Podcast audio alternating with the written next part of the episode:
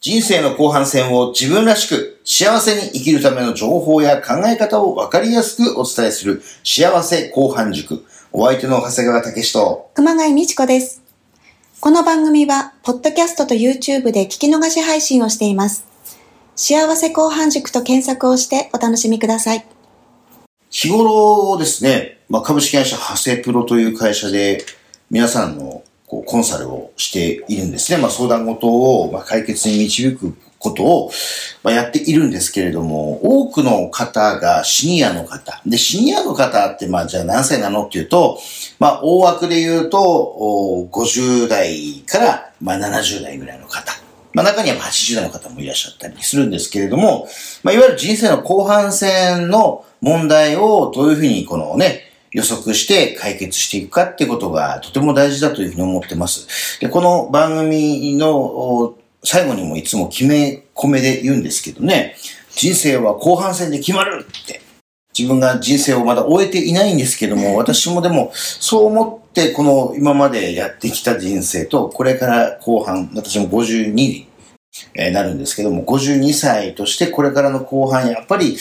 あの、いろんな問題はあるんだけども、それをもう最初から予測して、手を打って、ハッピーに生きようよっていうことを、まあ皆さんと一緒にね、まあそれをこう、体験、体感していきたいなというふうにこう感じているんですよね。はいね、うちにこう相談に来られる方ってやっぱりこう困ったっていう方多かったり、不安だって思ってきますよね。はいうん。で、手を打った時、どんな表情です？皆さん。うん笑顔がとても素敵でキラキラしてます。ね、はいなんだやっぱこう、ほっとするんですよね。そうですねはいうん、で、あの、自分の、まあ私のとても好きな言葉があって、藤原和弘さんというね、あの、民間、東京都でね、あの、中学校の校長先生、民間の校長先生として第一号になった、元リクルートのお方なんですけれども、藤原和弘さんの言葉の中に、これからの時代っていうのは正解じゃないよ。正解を求めるんじゃなくて納得感を求めましょうねという、まあ、造語ですよね。でも自分がこう納得した回答を得ていくと。人はどうなの、まあ、何が正しいの？っていうことをこう気にするんじゃなくて、自分が納得するような回答を得ていく。それが、まあ、納得回と。まあ、人生もそうですよね。まあ、みんながみんな同じ人生を歩むわけがないわけですから、まあ、問題も含めて、自分がそれを先取りして、まあ、どういうふうに生きたいなっていうふうに自分が描いたら、その通りに生きたら、これが納得になっていくと、私は思うし、まあ、そういう人生を生きていこうというふうに思って実践しています。まあ、例えばやりたいことをね、こう、まあ、書き出して、一生の中でこれやらなかったら、そあの、絶対後悔するなっていうものを書き出す。まあ、例えばどこどこの、まあ、世界遺産を見に行くみたいな感じでね。ああ、行ったことのない県はこれだけあるな、そこにやっぱり旅行しようかなって言って、旅行をするとかね。うん。まあ、一回食べたいなって思ってたものを食べるんだとか、えー会いたい人にもう一回会い会っときたいな。やっぱ会っとかないと後悔するなって思う人と会うとかね。まあ、こういったことも含めて、まあ、これも就活というところのね、大事な大事なこの、まあ、根幹になるわけですけれども、まあ、そういったことをするために、じゃあ老後の問題、じゃあまあ、あえて挙げると、三大老後問題ということがありますよというお話を前回しました。はい。三つ。年金、老後資金の問題が一つ。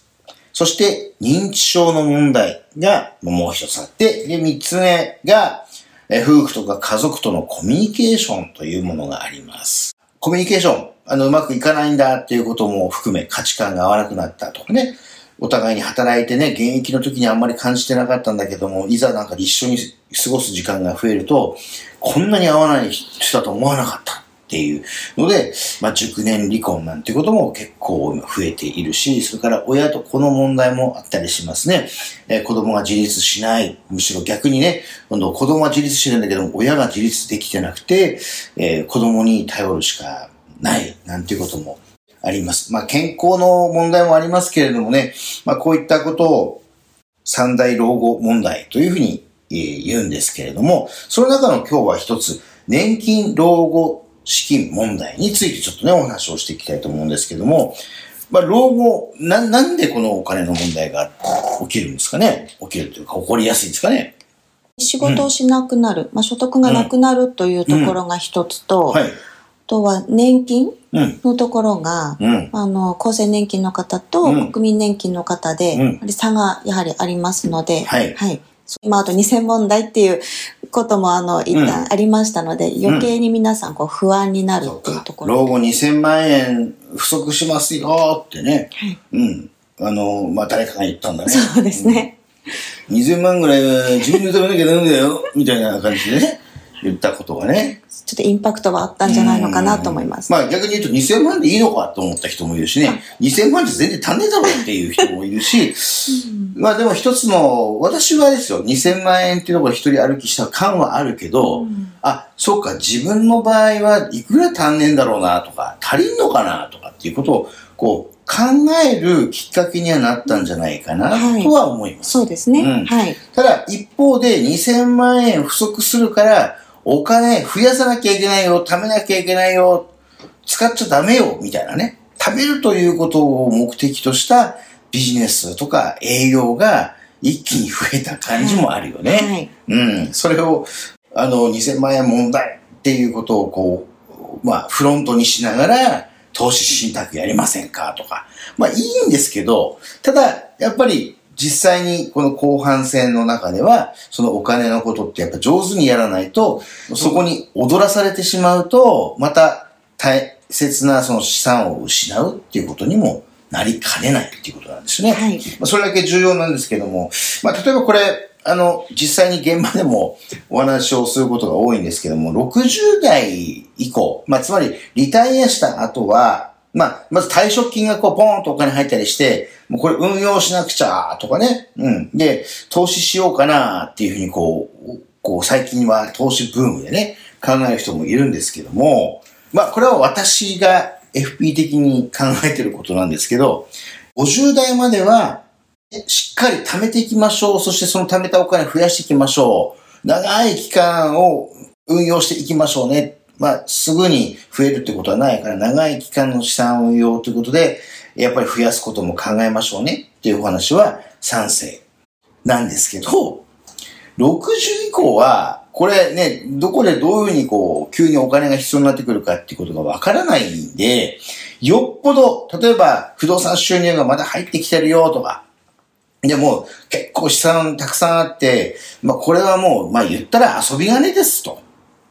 いう、わかりやすく言えばね、遊び金ですという余裕資金に関しては投資してもいい。まあつまり目減りしてもいい。価値が下がってもいいっていうものは投資してもいいと思うんですけど、やっぱその年代からは、どっちかっていうと増やさなくてもいい、増えなくてもいいから守りましょうね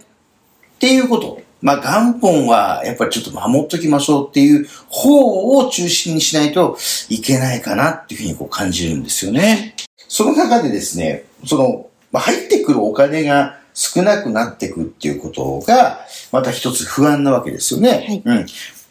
今月ちょっとお金使っちゃったなとかね、野菜高くなっちゃったんで、ちょっと、あれ、電気代も上がったし、うわ、大変だな、今月赤字よって言っても、翌月またお金が入ってくる。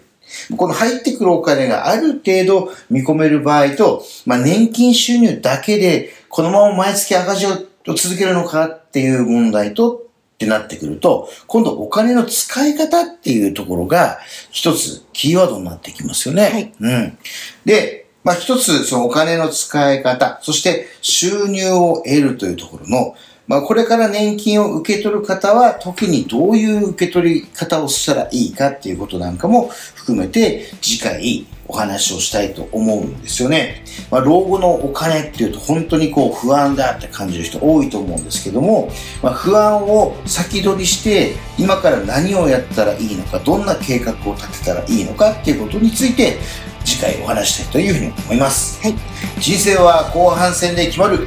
幸せ後半塾でした。